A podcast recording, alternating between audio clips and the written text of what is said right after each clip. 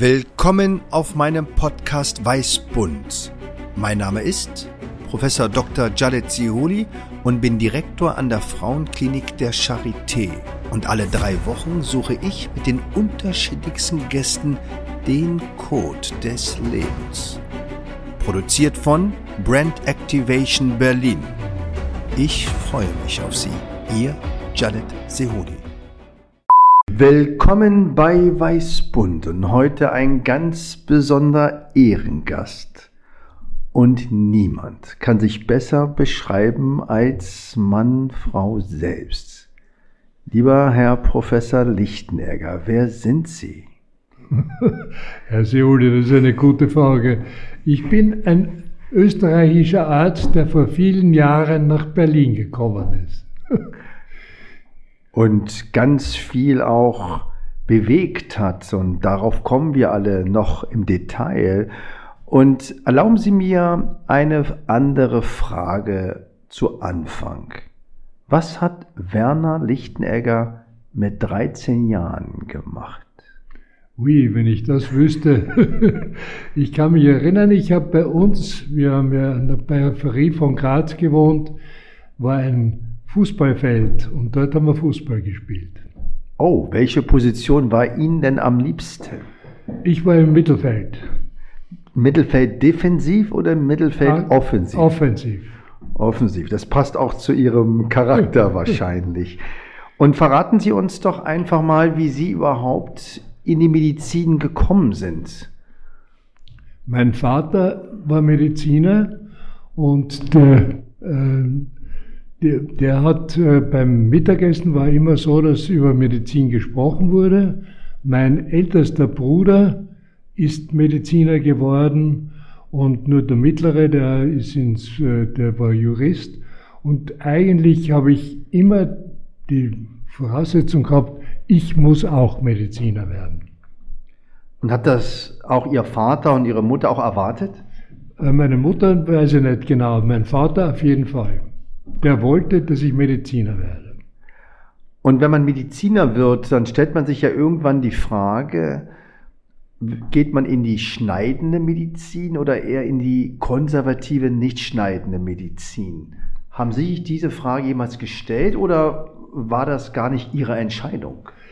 Diese Frage hat mein Vater schon äh, mehr oder weniger beantwortet, weil der war immer im chirurgischen Bereich tätig und so war für mich eigentlich von Haus aus klar, schon als junger äh, Student, dass ich auch in das Fach der operativen Tätigkeit gehen werde. Und Sie sind ja in Graz groß geworden. Und war das auch selbstverständlich, dass Sie dann an der so renommierten Universitätsklinik Graz dann auch tätig werden? Wie kam das? Ich habe in Österreich war das so, dass man zunächst eine generelle Ausbildung, eine sogenannte Turnusausbildung machen konnte. Und dabei ist man dann mehrere Monate immer an irgendeiner Klinik tätig gewesen. Und in diesen sechs Monaten, in der ich an der Frauenklinik tätig war, wurde mir, erstens hat es mir gefallen und zweitens hat anscheinend meine Tätigkeit auch den Kollegen dort sehr gut gefallen, sodass sie mich nach Beendigung dieser Turnuszeit gefragt haben, willst du nicht zu uns kommen und das Fach machen? Und damals war nicht Burkhardt, sondern damals war noch Navratil. Und da haben alle gesagt, du, mit dem hast du eine internationale Anbindung, Vaginaloperationen, besser kannst du es nicht lernen, also komm. Und daraufhin bin ich, habe ich gesagt, okay, wann soll ich denn anfangen? Und ich gesagt, sofort. Sie haben ja verschiedene Medizinepochen kennengelernt, verschiedene Medizinsysteme, verschiedene Moden in der Medizin, aus der Scheide eher zu operieren, dann wieder vom Bauch her, dann die Ära der minimalinvasiven Chirurgie, wo man endoskopisch jetzt Roboter assistiert und das national und international auch immer weiter vernetzt worden ist. Und wir sind ja hier bei Weißbund auf der Suche nach dem Code des Lebens. Was macht einen guten Arzt aus? Hm. Ein guter Arzt macht aus, dass er sich in die Rolle oder sagen wir, mit seinem Patienten immer sehr einfühlsam beschäftigen kann und dass er ein guter Arzt für den betroffenen Patienten immer oder nicht immer, aber meistens die richtige Therapie wählt und dann auch durchführt. Wenn es operativ, so wie bei uns ist, dann ist auch natürlich die richtige chirurgische Therapie wichtig. Und Sie haben ja Erfahrung wie kaum jemand, wie wichtig, und da hatten Sie ja mit Herrn Professor Burkhardt und Herrn Professor Navrati ja auch großartige Pioniere. Wie wichtig ist die globale Vernetzung für seine eigene Entwicklung, für sein eigenes Verständnis, wie man Medizin betreibt? Für mich selbst, ich finde das extrem wichtig. Und durch, äh, sowohl durch Navratil als auch durch, Burkhardt war es mir möglich, international viele Kontakte zu haben, vor allem nach Amerika. Und diese Kontakte und vor allem das, was ich da gesehen, gelernt habe, möchte ich nicht missen. Und wie schafft man aber das eben, sich international zu vernetzen? Was braucht man dafür? Was sind da die Soft Skills? Das, was man braucht, ist einen positiv eingestellten Lehrer, der selbst schon in den verschiedenen Gremien zumindest einen Fuß drinnen hat. Und wenn man das hat, dann kommt man, wenn man das möchte, auch leichter hinein. Und diese äh, Chance habe ich bekommen und auch genutzt. Und wie lernt man das? Ich weiß nicht, ob man das lernen kann. Sicher kann man es lernen, aber anscheinend habe ich auch eine gewisse Begabung gehabt, diese internationalen Kontakte, wenn ich sie einmal habe, auch zu pflegen und weiterzuentwickeln. Wir hatten ja erst vor weniger Zeit ja diese internationale Charité Mayo Konferenz, die ja, glaube ich, auch immer wieder auch zeigt, wie wichtig eben auch Vertrautheit und ja, Nachhaltigkeit ist in so einer Beziehung, um genau die Schwächen, aber auch die Stärken in den einzelnen medizinischen Prozeduren zu diskutieren und sie vielleicht weiterzuentwickeln. Und wie kam sie dazu? Wir reden jetzt über eine Konferenz, die 1996 etabliert wurde. Wie kam sie auf diese Idee, eine internationale Konferenz zwischen zwei großen Institutionen durchzuführen ohne dass das jemand ja eingefordert hat, ohne dass das damals ja irgendwie schick war. Herr Siuli, ich habe damals kennengelernt den Morris Webb. Der Morris Webb war der Head der Mayo Clinic und wir haben dann sozusagen die Idee gehabt, wie können wir die, sagen wir, das medizinische Wissen austauschen am besten. Und ähm, Murray Webb hat zu mir gesagt, weißt du, die Mayo Klinik, die gibt kein Geld für solche Sachen her. Und ich habe gesagt, aber wir in der Charité, wir können das arrangieren, dass ihr und andere Kollegen zu uns kommt und wir dann eine gemeinsame, gute wissenschaftliche Tagung hier an der Charité äh, zustande bringen. Er war damit einverstanden und diese Tradition hat sich dann fortgeführt. Und Sie haben sie, das freut mich sehr, auch übernommen. Ja, ich denke, das ist wirklich großartig, dass man eben zwischen Institutionen, aber zwischen Menschen etwas aufbaut, aber natürlich das als Teamwork heraus eben weiterentwickelt und vor allem auch stabilisiert, weil das ist das, was, glaube ich, der Unterschied ist. Eine gute Idee haben ja viele, aber das umzusetzen und sie aufrecht zu erhalten, ähm, und das ist natürlich ein immenser ähm, Aufwand, der aber sich lohnt, weil auch jetzt bei der letzten äh, Konferenz wurde mir auch klar, welches positive Signal das an die jungen Mitarbeiter und Mitarbeiter sein kann, diesen Zugang die Welt bei sich willkommen zu heißen und dann auch vielleicht zu merken, dass man gar nicht so schlecht ist, dass man sehr gut ist und dass man das, was man jeden Tag vielleicht teilweise auch chaotisch erlebt oder unsystematisch erlebt, schon lernen und Training und aber auch schon in einer Exzellenz erfolgt, wo man stolz sein kann, Teil dieses Ganzen zu sein. Und deswegen bin ich Ihnen persönlich natürlich extrem dankbar, aber das, was Sie eben äh, so für die Community gesetzt haben, ist schon herausragend. Und deswegen freue ich mich, Sie ganz besonders heute bei Weißbund zu haben. Sehr gut, ich freue mich auch. Es ist für mich aber was Neues. Es sind ja, aufgrund meines Alters, sind das ja Errungenschaften, die mir nicht mehr so ganz äh, geläufig sind. Unabhängig davon, dass Sie ja immer Technik liebten und ähm, auch äh, die Technik einfließen ließen in ein äh, Ding. Wie sehen Sie denn das heute als Herausforderung, wenn wir das Thema Digitalisierung sehen? Und Sie auf der anderen Seite eben auch betont haben, wie wichtig die Patientenperspektive, das Einfühlen. Sehen Sie da Chancen, sehen Sie Gefahren, dass wir eben diesen Kontakt, dieses Kümmern verlieren? Also wenn, dann sehe ich nur die Gefahr, dass wirklich alles mehr auf die digitale Welt übergeht und der persönliche Kontakt, das Gespräch, zwischen den Betroffenen und den Medizinern verloren geht. Und ich würde oder ich wünsche mir und hoffe, dass es so sein wird, dass diese persönlichen Beziehungen nie aufhören werden. Aber die Gefahr besteht natürlich. Ich habe sie als Student äh, kennengelernt und sie dann auch eskortiert mit großer Begeisterung und habe mich immer wieder gefragt und ich hatte sie auch einmal gefragt und deswegen stelle ich heute erneut die Frage, die ich wahrscheinlich vor 15 Jahren oder länger Ihnen gestellt habe.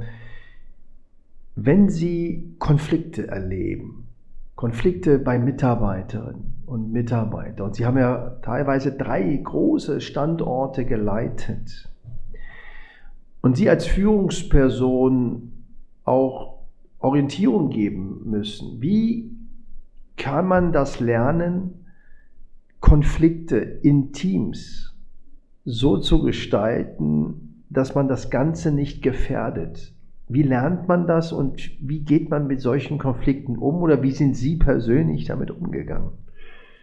Ja, ich weiß nicht, ob ich diese Frage wirklich beantworten kann. Lernen ist, glaube ich, äh, natürlich im Lauf der Entwicklung merkt man gewisse Dinge und kann sich darauf einstellen. Aber so richtig lernen, diese Konfliktbereinigung ist schwierig.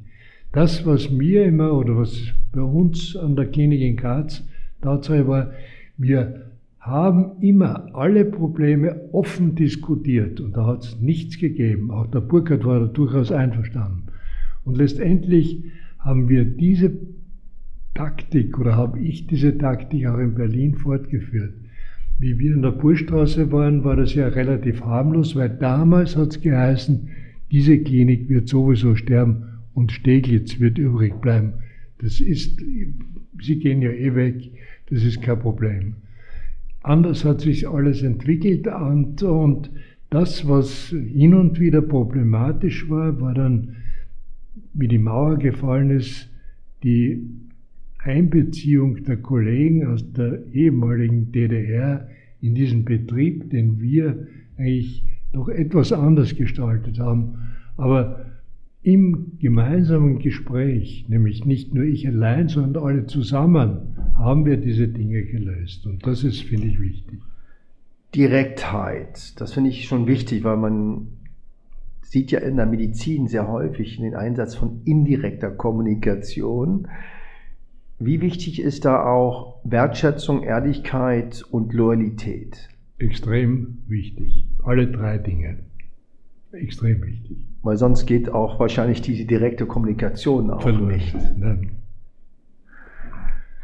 Sie haben ja die Medizin im Positiven beeinflusst und wir sind ja weiter auf dieser Suche nach der sogenannten personalisierten Medizin. Was glauben Sie, wo sind wir 2050? Sind wir in einer Zeit, wo es keinen Krebs mehr gibt?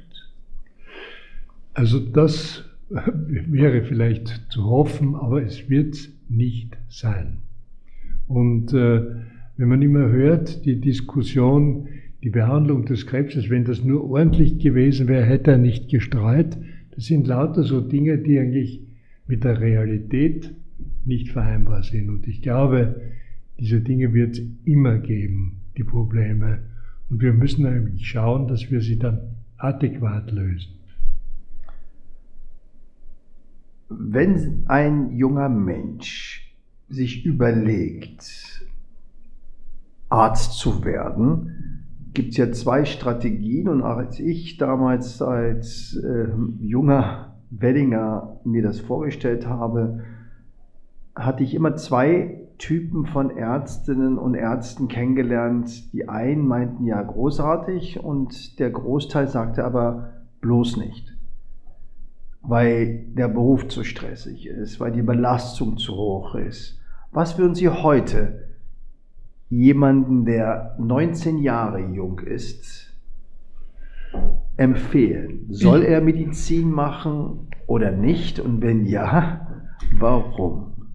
Also ich glaube, dass man durchaus positiv sein kann und sagen, mach Medizin, du musst dich nur entsprechend auch verhalten und letztendlich eingliedern. Wenn Sie heute schauen, und ich war ja irgendwann einmal bei der DKV zu seinem Treffen, da wurde gesagt, und das habe ich auch hier immer wieder gehört, dass die einzelnen Mediziner, die Niedergelassenen, nicht mehr das wünschen, sondern die in Gemeinschaftspraxen zusammengehen, weil sie dann eine geregelte Arbeitszeit haben und was weiß ich wann aufhören können.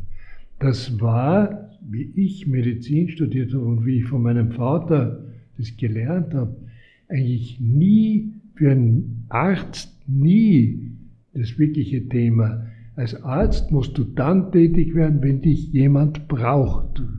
Und nicht, ob ich jetzt um 5 Uhr aufhöre, weil da meine Freizeit beginnt. Das kann für einen Mediziner keine Rolle spielen. Soll er Medizin studieren? Ja. Eindeutig. Ich erinnere mich noch, als ich Student war im sogenannten praktischen Jahr, was es erfreulicherweise nicht mehr gibt. Ähm, da hat man ein Jahr gearbeitet, ohne dass man letztendlich ja, finanziert wurde. Ähm, also im Studium und danach im Arzt, im Praktikum, so hieß das. Und ich sie im OP damals gefragt habe, ähm, ob ich mich bewerben kann. Und ich erinnere mich, dass sie im OP-Trakt geraucht haben und sie auf die andere Operation warteten und ich zweite Assistenz gemacht habe, was klassischerweise eben Haken halten ist, also den Situs, den Operationstrakt offen zu halten und nichts zu machen. Man darf auch nicht tupfen, man darf nicht saugen, sondern man hält nur, was aber extrem wichtig war und ich sie gefragt habe, ob ich mich bewerben kann. Sie sagten, ja, machen's. Und ich ihn, sie gefragt habe, wie meine Chancen stehen und äh, sie gesagt haben, machen's und untereinander müssen's. Also, dass sie auch klar gesagt haben, dass das Team auch funktionieren muss, unabhängig davon, dass das gar nicht so leicht ist, Teams zu erkennen und Teams in Teams zu sehen. Aber ich erinnere mich, wie sie geraucht haben und sie waren auch bekannt für sehr schnelle Operationen. Und man sagte immer, ja, der operiert so schnell, der Professor Lichtenegger, weil er eben schnell rauchen musste. und sie haben ja viel geraucht.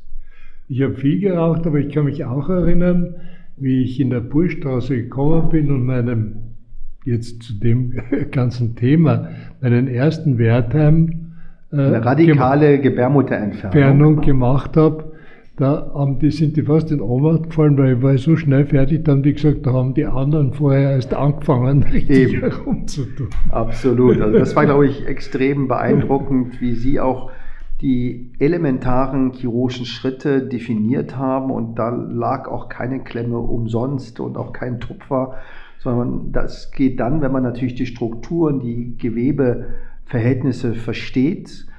Und, aber Sie haben viel geraucht. Ähm, und dann plötzlich haben Sie aufgehört. Wie geht das, dass jemand, verzeihen Sie, wenn ich das sagen darf, Kettenraucher oder Starker, ich erinnere mich so ein bisschen an Louis Menotti, den damaligen argentinischen Startrainer.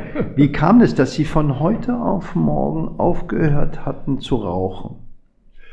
Meine Frau und meine Familie haben gesagt, du musst unbedingt aufhören zu rauchen. Wie jung waren Sie da? Das weiß ich jetzt gar nicht mehr. Das, äh, Schon viele Jahre. Kann, ja, ja. Okay. Und das war damals, hat so Nicorette gegeben. Und zwar so, die haben ausgeschaut wie kleine Zigaretten und äh, ich habe das dann genommen und nicht dieser Nikotinanteil, sondern einfach, dass man immer irgendetwas im Mund hat. Das war für mich extrem wichtig. Und diese Nicorette habe ich jahrelang, äh, wenn ich so sagen darf, gelutscht. und das hat mich dann davon abgehalten, wieder rückfällig zu werden. Aber was war der Moment, dass Sie aufgehört haben? Weil das Ihre Frau Ihnen gesagt hat, aufhören zu rauchen, war ja wahrscheinlich nicht einmal. Nein, aber das war irgendwie, Sie haben gesagt, du musst aufhören und wir haben dann ausgemacht, am so und so vielten höre ich auf. Und nachdem ich ja viele gekannt habe, die rückfällig geworden sind, war in meinem Auto waren mehrere Stangen HB versteckt, weil falls ich doch wirklich wieder umfall, damit ich eine Möglichkeit habe, mir eine Zigarette anzuzünden. Ja. Ich habe es Gott sei Dank nicht gebraucht. Ja, aber großartig und äh, und ich erinnere mich noch an ein Gespräch, wo Sie mir sagten, dass Sie auch dann in diesem Zusammenhang mit einer Bekannten ähm, darüber gesprochen hat und die dann auch gesagt hat, das schaffst du nie. Ja, die haben alle gedacht, ich schaff's nie, weil ich 30 Zigaretten am Tag geraucht habe, locker. Weil ich denke, dass es so wichtig ist, natürlich diese Achtsamkeit für die Patienten, aber auch Achtsamkeit bei sich walten zu lassen. Es fällt uns schwer. Ich habe sie auch nie in der Klinik essen sehen, das verbindet uns. Ähm, ich esse auch nie in der Klinik, sondern für mich ist Essen auch extrem wichtig. Und man isst nicht nur einfach mal so und zwischendurch. Das ist für mich auch obsolet. Und ich weiß ja, dass Sie ein Feinschmecker sind, aber Sie kochen nicht. Nein, ich koche nicht. Kochen tut meine Frau und ich kann das nur als extrem gut kochen bezeichnen und ich esse das gern. Und falls Sie eine Henkersmahlzeit hätten, auch wenn ich das natürlich Ihnen nie wünschen würde, was wäre denn die Henkersmahlzeit? Also für einen guten Österreicher kann ich nur sagen, ein echtes Wiener Schnitzel. Und als Nachtisch? Hm, als Nachtisch wäre das dann äh, Salzburger Nockerln. Großartig. Das klingt wunderbar und das hatte ich ja auch schon erlebt. Das ist tatsächlich auch ein ganz besonderes Attribut, dass die Österreicher wirklich auch sehr viel Wert auf gutes Essen und gute Getränke pflegen. Das äh, verbindet auch die marokkanische wahrscheinlich Küche mit ihnen. Und jetzt als letztes, wie kommt es, dass Sie Ihren Dialekt in Berlin, wo es ja so wenig Grazer gibt, so gepflegt haben, als ob Sie gestern aus Graz nach Berlin eingeflogen sind? Das ist eine wirklich schwierige Frage, die ich Ihnen auch nicht wirklich beantworten kann. Tatsache ist, dass ich meinen Dialekt auch behalten habe, weil ich weiß nicht, ob Sie sich nur erinnern können, die Patientinnen, die bei uns gelegen sind, und wenn ich gekommen bin, haben die immer gesagt, äh, habe ich gesagt, verstehen Sie mich? Haben die gesagt, reden Sie nur weiter so. Da glaube ich, ich bin nicht im Krankenhaus, sondern ich bin auf Urlaub. Und das war für mich dann noch ein drauf, ein Drüberstreicher. Absolut. Ich finde gerade auch mit einem Berliner Ohr oder zwei Berliner Ohren klingt das großartig. Und ich hatte ja auch die Freude, Ihnen die ein oder andere Präsentation vorzubereiten und es klang einfach immer besser. Aber das hing an der Sprache, aber es hängt natürlich an ihrer Persönlichkeit. Und ich fand das auch großartig, das habe ich gelernt, dass wenn man Vorträge hält, dass sie ehrlich, transparent, aber die sollten auch nicht zu viele unklare Fragen offen halten. Und das habe ich mir immer sehr zu Herzen genommen, Vorträge nicht zu überziehen, immer in der Zeit zu bleiben, die Dias nicht zu überladen und vor allem inkonsistente oder sich widersprechende Botschaften wegzulassen oder sie anders zu platzieren. Das ist das nur als ein kleines Element von dem, was ich und viele andere von Ihnen gelernt haben. Und deswegen danke ich Ihnen, dass wir heute auch etwas in den Hintergrund äh, schauen durften, denn über ihre wissenschaftlichen und äh, klinischen Fertigkeiten gibt es große Abhandlungen und ist jedem bewusst, aber den Menschen dahinter, den sieht man leider nicht immer, wenn man in den Daten schaut. Und deswegen danke ich Ihnen und nochmal ganz persönlich auch für das, was Sie mir und auch meinem Team ermöglicht haben, weil Evolution bedeutet, man macht weiter. Und daher danke genau. ich Ihnen, dass Sie zu Gast heute bei Weißbund waren. Vielen Dank, Herr Seoli. Ich bedanke mich bei Ihnen, dass Sie die Klinik in meinem Team so wunderbar führen. Vielen Dank.